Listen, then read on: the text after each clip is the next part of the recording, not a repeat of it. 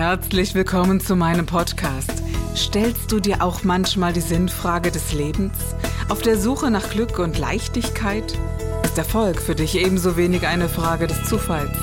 Wir reden über alles, was uns Menschen bewegt, im Kerstin Scherer Podcast.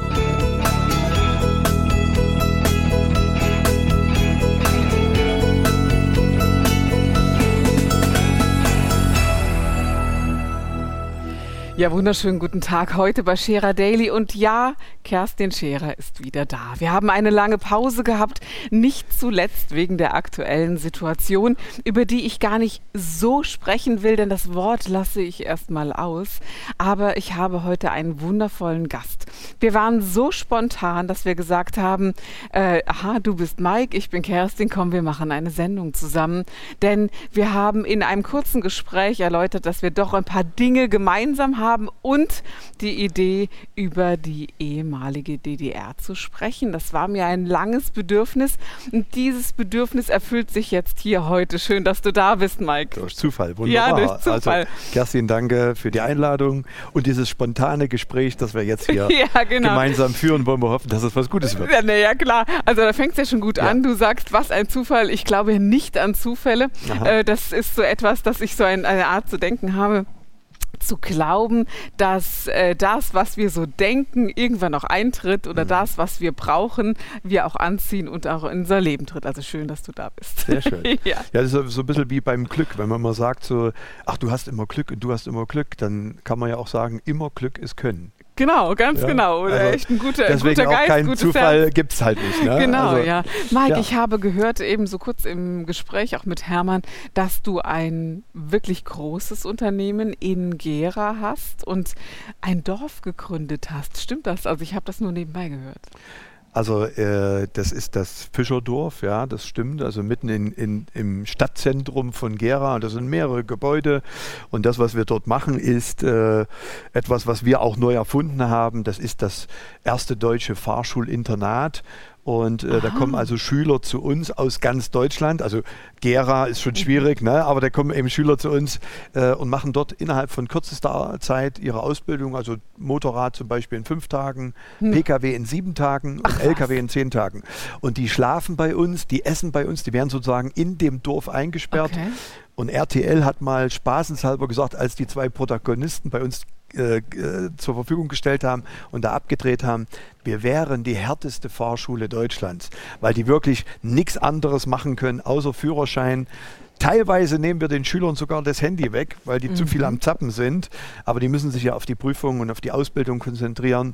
Ich kann mir das bei mir gar nicht vorstellen. Mhm. Ich bin durch die erste Prüfung durchgefallen ich war so eine Ängstliche, weißt du? Ja. Und, äh, und fürchterlich aufgeregt. Und diese Aufregung hat wirklich dazu geführt, dass mhm. ich da ein paar Fehler gemacht habe. Aber ähm, ich weiß noch, wie heute meine erste Fahrstunde. Dieses äh, nass geschwitzte Hände. Ich glaube, ich war überall geschwitzt, Mike, als es dann, dann hieß, na, jetzt fahren wir mal da den Berg runter. Mhm. Und ich dachte, nee, das kannst du gar nicht. Also ähm, ich hatte nicht so viel Glück, dass man mich pädagogisch gut begleitet hat. Und ich habe gehört, das habe ich jetzt wirklich gehört, dass das bei euch ein bisschen anders funktioniert. Gibt es da gute Möglichkeiten zu sagen, ja, Angst nehmen wir auch ein bisschen weg oder ist es Fleiß? Naja, also äh, ich sage jetzt mal so, wir machen natürlich die Dienstleistung wie alle anderen Fahrschulen auch, nur eben auf eine andere Art und Weise, indem es eben sehr komprimiert ist. Mhm. Und das, was äh, ein großer Vorteil ist, glaube ich, heute zu wissen, dass äh, die Gruppendynamik mhm. etwas Starkes ist. Also oft ist es ja so, du bist mit deinem Fahrlehrer allein und dann gehst du genau. nach Hause und dann tauschst du dich vielleicht mit anderen, äh, mit deinen Eltern oder wie ja. auch immer oder mit deinen Freunden aus. Aber hier bist du in der Gruppe eingeschlossen, eine ganze Woche. Ne? Und dann zieht der Starke auch den Schwachen mit sich. Mhm. Und, dieser, und dieser Lerneffekt, den, den spüren wir. Da kommen Schüler teilweise an, die machen sozusagen den ersten Tag wie so eine Art Vorprüfung, wie so ein Eingangstest, mhm. sind dann bei 60, 70 Fehlern, wo jeder sagen würde, niemals in sieben Tagen schafft er das. Und die schaffen das nach sieben Tagen. Wobei wir natürlich jetzt nicht, oder ich jetzt nicht sagen will, ja, das gelingt allen mhm. immer 100 Prozent. Wir haben also so eine Bestehquote in der Theorie, die ist in Deutschland statistisch 60 von 100 bestehen beim ersten Mal, also 6 von 10 bestehen beim ersten Mal. Bei uns sind es neun von zehn. Mhm. Also es ist schon, aber das ist diese Gruppendynamik. Es ist extrem viel Emotionalität bei uns. Also äh, das ganze Dorf ist ja ein Hotel, wenn du so willst. Wir haben also eigenes Internat, die Schüler schlafen bei uns, äh, sie werden verpflegt. Ähm, das sind alles Menschen, die dort arbeiten. Ähm, und das macht es, glaube ich, auch aus. Das ist so ein Spirit in diesem mhm. Team, äh, dass diese, diese Menschen, die dort arbeiten, haben das alle gar nicht gelernt. Also es gibt keine äh, Reinigungskraft für Hotel, sondern das sind alles Leute, die gesagt haben, mir macht das Spaß, hier mitzuarbeiten, das würde ich gerne übernehmen. Und so hat sich das eigentlich bei uns entwickelt. Und das spüren die Schüler. Ja? Äh, also ich sage immer so, die kommen bei uns an und dann nach einer Woche, es gab schon Menschen, also es gab schon Schüler, die wollten nach Gera ziehen und bei uns arbeiten. Also irre. Also das kann ich wirklich, das finde ich großartig. Ich glaube, ich würde meine Tochter oder meinen Sohn zu dir schicken. Ja, Gar würde mich freuen. Ja, also wirklich? Also, ist der irgendwann Ich bin dann Ersatzpapa und es gibt auch Ersatzmamas dort. Ja, Wie, also ey, großartig. We weißt du, es ist ja auch etwas was heißt der Führerschein? Ne? Du bist 17 ist, Jahre ja. alt, das ist ja, die ja, Welt, oder? also genau. wenn man hier so lebt wie wir hier im mhm. Hunsrück oder wie bei euch dann, ja, dann ist das die Welt. Wenn du natürlich ist ja nicht Berlin, ne? wo man sagt, okay, so. da habe ich viele Möglichkeiten. Genau, genau. genau. Äh, man Aber braucht ja den Führerschein schon. den brauchst du dann dringend. Und das ist, äh, und das ist wirklich äh, dieses, also in meinem Geiste war das so, bis 18 war das eine Leben, mhm. ab 18 war das andere Leben. Ne? Absolut. Und es ist ja auch so, äh, wenn du heute mal überlegst, wenn dein Führerschein, äh, den du damals gemacht hast, hast du ja gerade gesagt, du hast dich schön an deine erste Fahrstunde erinnert. Äh, auch, auch wahrscheinlich erinnerst du dich an deinen Fahrlehrer, wie der heißt, wie der aussah. Genau, ja. Aber wenn ich dich jetzt fragen würde, wie war der Bürgermeister, wie hieß der damals, äh, genau. äh, ja, das, das sagst du, muss ja. man noch mal überlegen. Also ja. es ist schon sehr bedeutsam und äh, das nehmen wir natürlich auch sehr ernst und bauen diese Emotionalität auch auf. Und deswegen ist es auch so ein Stück weit diese diese, diese Denkweise bei uns, dass mhm. wenn du zu uns ins Fischerdorf kommst und machst deinen Führerschein, dann ist auch unsere Vision und unsere Denke, dass du dort in dieser Zeit, in dieser kurzen Zeit eine unvergessliche Lebenszeit erlebst. Und das ist etwas, was die Menschen auch, ich sage jetzt mal, zurückspiegeln äh, indem sie eben wirklich total begeistert bedauerlich, sind. dass man das nur einmal mhm. machen darf, ja. weil das, dass man nicht sagen kann, wir machen zwei, dreimal den Führerschein. Weil das glaube ich schon, dass da eine ganz, ganz intensive äh, Verbundenheit entsteht. Das ist ja so eine Challenge, ne? schlussendlich, die man genau, miteinander die, durchläuft. Ja, ja, Gemeinsam, also auch die, die, die Mitarbeiter, alle. Mhm. Also Elke, das ist ja unsere Chefin für Abteilung mhm. Wohlbefinden im Unternehmen, die ist den ganzen Tag nur damit beschäftigt, den Kunden, den Mitarbeitern und den Dienstleistern Kuchen zu backen. Das ist mit die, die beliebteste Mitarbeiterin mit dem höchsten Visitenkartenausstoß. Also das ist der absolute Wahnsinn. Mhm. Und äh, das, die fiebern alle mit. Ja? Und äh, also das ist alles irre. Aber das hat sich auch erst entwickelt. Ähm, und das ist auch in keinem Businessplan vorhersehbar gewesen, mhm. wie das entsteht. Mhm. Ja, also wie das entstanden ist, diese ganze, ähm, das ganze Gefühl auch in diesem Unternehmen mit den Mitarbeitern, wenn du da reingehst und die Leute, die sind natürlich am Anfang immer skeptisch und überlegen dann immer. Letztens kam einer, die sagt, also jetzt habe ich hier umgeguckt, diese Bewertung, ich bin wegen den Bewertungen so zu euch gekommen und so, jetzt komme ich hierher und dann ist das tatsächlich so. Ja? Also mhm. die, die, am Anfang sind die Leute ja. etwas so skeptisch, warten, na, ist das, und dann merken sie relativ schnell, wenn Aber sie Mike, so aufgenommen werden. Das geht ja nur, wenn du ein Unternehmen hast, wo du eine Verbundenheit schaffst zwischen dir und deinen Mitarbeitern und wo die Mitarbeiter nicht Mitarbeiter sind, sondern wir sitzen ja alle in einem Boot und wir brennen für eine Sache. So darf man das doch vielleicht ausdrücken, oder? Also die Verbundenheit ist eines der beiden entscheidenden Punkte, mhm. wie ein Unternehmen tatsächlich etwas Großes oder etwas ja. Gewaltiges wachsen lässt, weil mhm. wir kommen ja auf die Welt, weil wir ja alle äh, oder wir kommen auf die Welt und sind mit der Mama verbunden sozusagen mhm. und kommen auf die Welt und wollen weiter mit anderen Menschen verbunden sein. Genau, also und als Unternehmer der genau, Gemeinschaft. Ne? Ja. ja. und oft ist es ja, oder viel zu oft ist es ja dann so, es ist uns allen gegangen, dann wird ja oft gesagt, wie man diese Verbundenheit auch mhm. mal abschneidet und dann hast du das zu machen, was ich dir sage, in der Schule, im Kindergarten, im Elternhaus auch. Äh, und äh, wir als Unternehmer müssten überlegen, um etwas Großartiges auf den Weg zu bringen. Da geht es gar nicht immer so sehr ums Geld und um, um Macht, mhm. um sonstige Dinge, sondern um etwas Großartiges auf den Weg zu bringen ist, wie schaffe ich im Unternehmen Verbundenheit mhm. und Wachstum. Mhm. Also die beiden Dinge sind für mich entscheidend, dass ich als Unternehmer nicht der beste Fahrlehrer bin oder der beste äh, Pizzabäcker oder, oder beste Hotelier oder was weiß ich, sondern die entscheidende Frage die ich mir gestellt habe, ist, was haben andere Mitarbeiter, was haben die Mitarbeiter davon, dass es mich überhaupt gibt? Und die entscheidende Frage habe ich mir so beantwortet, dass ich eigentlich nur noch die Aufgabe habe, die Potenziale, mhm. die die Mitarbeiter in sich tragen, sozusagen diese Voraussetzungen zu schaffen, dass die, die zur Entfaltung kommen. Das ist meine Aufgabe. Und äh, seitdem ich so denke, und da, deswegen war ja auch das, das Buch äh, Erfolg hat, wer mit Liebe führt, ähm, das war sozusagen das Endergebnis dieser, dieses, dieses Gefühls. Du triffst mir voll passiert. ins Schwarze, aber ich denke, so dieses, das ist so ein, so ein Prozess, in dem man sich hineinentwickelt. So Absolut. wirst du ja nicht geboren. Du bist ja nicht sofort äh, Unternehmer. Also ich würde so sagen, ich war auch nie die Unternehmerin mhm. direkt.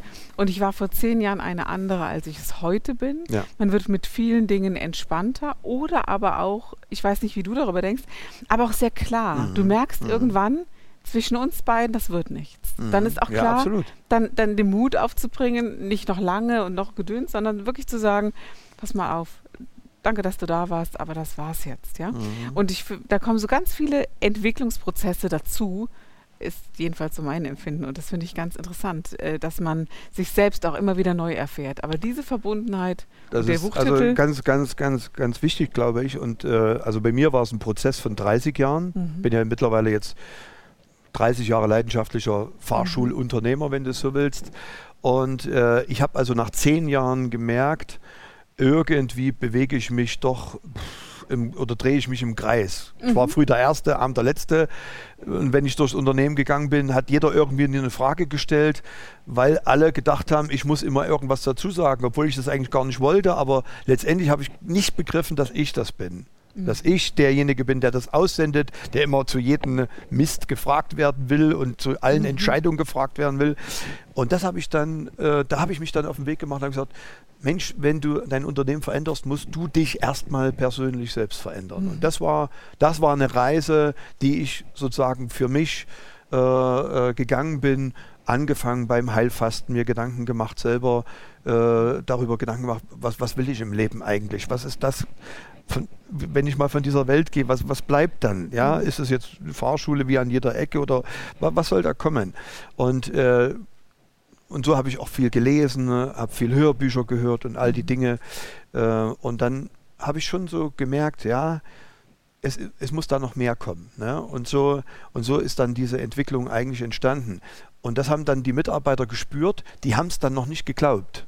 Also wir haben zum Beispiel eine Ideenkultur bei uns, da können die Mitarbeiter äh, das Unternehmen so verändern, wie sie es verändern wollen. Es gibt natürlich, also die, jeder hat jeden Monat, bringt jeden Monat eine Idee ein und diese setzt er auch um, plant die, kalkuliert die, vielleicht auch Verbundenheit mit anderen zusammen. Und das kann jetzt in seiner Persönlichkeit sein, eine Verbesserung, das kann sein äh, im, in den Abläufen unseres Unternehmens, das kann in der Dienstleistung sein, im Hotel, äh, im Restaurant. Also da gibt es so viele Spielplätze, äh, sozusagen mit Liebe, mhm. etwas zu verändern, was ich spüre, was ich verändern will. Und früher habe ich Folgendes gemacht, das war der größte Fehler. Ich habe immer gesagt, ihr müsst mich vorher fragen. Und wenn es Geld kostet, müsst ihr mich doppelt so viel fragen. Und das hat nicht geklappt, weil die Menschen keine Lust haben, jemanden darum zu bitten, wenn sie etwas im Herzen fühlen, dass sie etwas verändern ja, wollen, ja, was sie spüren, was gut genau, ist. Genau, weil du ja auch das Bedürfnis hast, äh, zu sagen, mein Gott, wenn du es brauchst, was soll ich das nochmal checken? Also es ja, ist genau. ja, ich gehe davon aus, dass du verantworten kannst, dass du das haben willst, dass du es brauchst. Würdest du es dir zu Hause auch kaufen? Dann kaufst du es auch hier. Also ich glaube, das genau, sind ja so, genau. da läufst du mir ganz, bei mir ganz offene Türen ein und dennoch ist es für, für es, es ist für einen Großteil von Menschen genau das Bedürfnis, wo man sagt, hey, geht das genau mein Ding. Ja. Aber es gibt Menschen, die sind dafür nicht geschaffen, Mike, oder? Doch. Ja? Und zwar, und zwar jeder, jeder, kommt, jeder kommt so auf die Welt. Jeder kommt das so stimmt. auf die Welt. Das ich, ich, ich, also mhm. ich würde das unter dem Thema Wachstum sehen. Ja. Jeder kommt so auf die Welt. Nur das Problem ist, die, die du meinst, ja. das sind die, die in der letzten Zeit zu sehr ungünstige Erfahrungen mit ja, ihren Arbeitgebern, mit ihren, in, ihrem Elternhaus ja, oder wo auch immer sie herkommen, immer, ja. weil die glauben das dann nicht. Mhm. Ich hatte das bei mir auch, als ich dann gesagt habe, nachdem ich es erstmal kapiert habe, dann setz es doch um, frag mich doch nicht.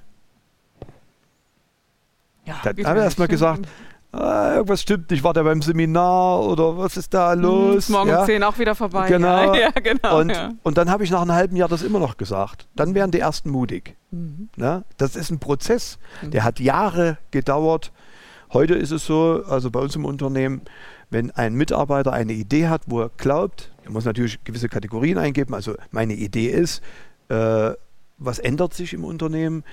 Was haben andere davon? Was kostet es? Also die Mhm. Kalkulation, das muss er alles machen, damit auch die Idee nicht nur Gebabber ist, sondern auch tatsächlich in die Umsetzung Mhm. kommt.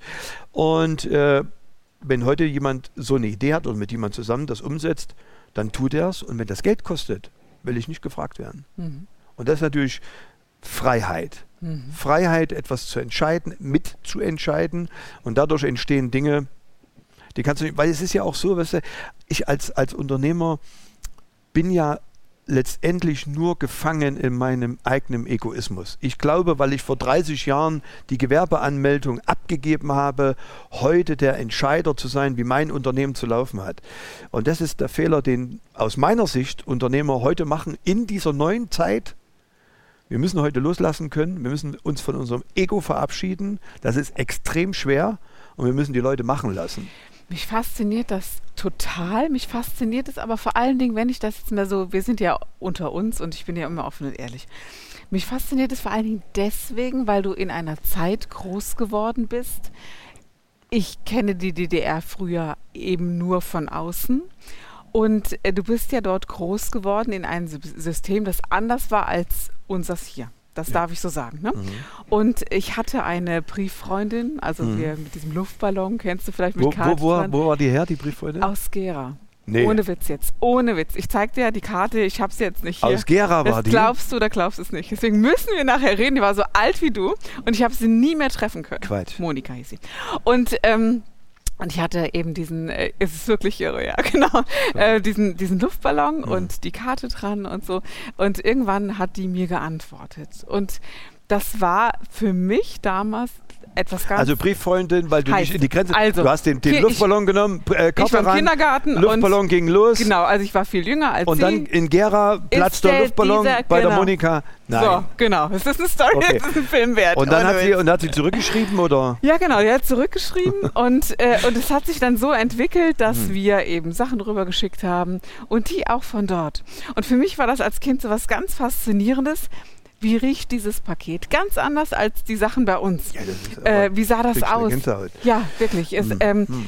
äh, die hat mir, ähm, ah, kommen echt die Tränen. Äh, die hat mir Halsketten aus Plastik, die ich heute noch habe, weil sie mir unglaublich viel wert waren, äh, geschickt oder ein Tischdeckchen und, äh, und ein Kreuz. Aber das war alles so anders als hier. Es war eben, äh, wie, wie sagte meine Mutter, das ist eben im Osten so. Und deswegen habe ich das mitbekommen. Äh, die Banane, die ich esse, kann äh, Monika nicht einfach essen. Geht nicht. Ne? Und ähm, das, das war faszinierend. Also diese Kette im Übrigen, die ist äh, emotional, die die Monika Genau. geschickt hat. Ich kann dir sagen, umgekehrt, kennst du die Intershops? Also Intershops zu DDR-Zeiten, das waren die Läden, wo du gegen Westgeld äh, Ware kaufen konntest, die es bei euch gab, aber nicht bei uns. Also nur gegen Westgeld. Und Westgeld hatte ja niemand. Und ich bin als Steppke immer in die Intershops rein, weil es da so gerochen hat, so gut. Ist sehr Ich bin, also ich bin da immer nur rein. Ich, ich meine, die haben wahrscheinlich die Verkäufer schon gesehen. Der, der People, der hat überhaupt gar kein Westgeld, der wird nichts kaufen. Aber ich bin nur rein, um das zu riechen. Mhm. Und weißt du, was für mich so der Duft war, der mich geprägt hat in dieser DDR-Zeit, in diesem Intershop? Der Geruch einer, einer Seife, äh, Apfelseife. Der Geruch, der einfache Geruch einer Apfelseife. Mhm. Und heute bei mir in meinem Klamottenschrank liegen alles voller Apfelseifen. Weil heute geht das natürlich alles, ja. Aber- also das sind so Dinge. Äh, äh, das kann man ja, also bei mir kommt es intensiv an. Man kann es ja manchmal gar nicht beschreiben. Dieses Diese Kreuz Einfachheit und auch, Dieses, mhm. ja. Und dieses Kreuz, das war so aus Plastik, weißt du. Und dieser Geruch dieses Plastiks, äh, der war für mich so entscheidend. Mhm. ja, ja. Und dieses Kreuz gibt es auch heute noch. Mhm. Dann ging das jahrelang, dass wir uns geschrieben haben, einmal im Monat und auch zu Ostern und Weihnachten Pakete hin und her gingen. Auf einmal nicht mehr.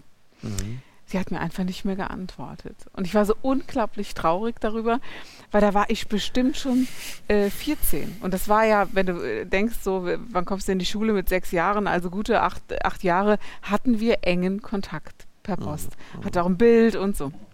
Aber dann war Ende. Und ich habe das nicht verstanden. Wir haben geschickt und geschickt und wir haben das nicht verstanden. Und ich bin irgendwann mal nach, weit nach der Öffnung der Grenzen äh, an dieses Amt und habe gedacht, fragst halt mal nach Okay. über deinen Namen. ja. Und da war wirklich dann ähm, mein Name registriert. Äh, Mhm. Ich hieß damals Kerstin Braun, schickt das und der Kaffee und die haben den dann selbst behalten. ja, ja, genau. Äh, haben die, das haben die ja gemacht. Die haben ja Genau. die Pakete geöffnet. Genau. und haben äh, das gute Zeug rausgenommen, um es für ihre Familien Genau. zu nehmen. Und dann hat natürlich äh, Monika, Genau. sie, ja, äh, gedacht, du hast abgeschnitten. Genau. Und ich habe Hast du da jetzt mit ihr, also du hast nie wieder, ich hab alles versucht, sie nochmal irgendwie ausfindig zu machen, aber das wäre halt, ich habe mich jahrelang ja, den gefragt. Namen gibst du mir mit, jetzt gucke ich mal, ich kenne fast alle in Gera. genau, gebe ich ab Das, kenn ich, weil Das das wäre natürlich der Hammer. wenn erlebt ihr live mit, überlegt mal, ja. Das Ja, gibt's ja nicht. Wenn die, wenn die sich dann bei dir meldet, das wäre natürlich der Brüller. Das wäre, ähm, boah, Und Mon Monikas gibt es natürlich in Gera schon einige. Ja gut, aber Das war der Gib dich ganz Podcast mit Kerstin Scherer. Wenn du mehr über mich erfahren möchtest, dann gehe auf meine Website www.kerstinscherer.com oder besuche mich ganz einfach bei Instagram Co. Du interessierst dich für bestimmte Themen, die du jetzt noch nicht gefunden hast? Dann schreibe uns eine E-Mail an info@kerstinscherer.com. Wir freuen uns auf dich.